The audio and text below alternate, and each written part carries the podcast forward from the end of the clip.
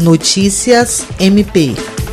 O Ministério Público do Estado do Acre, por meio dos membros designados para compor a força-tarefa para o combate às queimadas e desmatamentos ilegais, bem como da Procuradora-Geral de Justiça do MPAC, emitiu nesta terça-feira uma nova recomendação dirigida ao governo do estado do Acre, orientando-o quanto à necessidade de adoção de algumas providências por parte do Instituto de Meio Ambiente do Acre. No documento, o MPAC pede que o governador determine ao IMAC que tome todas as medidas necessárias para promover a imediata fiscalização, monitoramento e autuação remota para coibir degradações ambientais com o uso das tecnologias disponíveis, a exemplo das informações públicas e gratuitas constante em bancos de dados oficiais, como o PRODES, DETER e Programa Queimadas todos do Instituto Nacional de Pesquisas Espaciais ou adoção de outras plataformas que possibilitem a célere repreensão e responsabilização pelos ilícitos ambientais.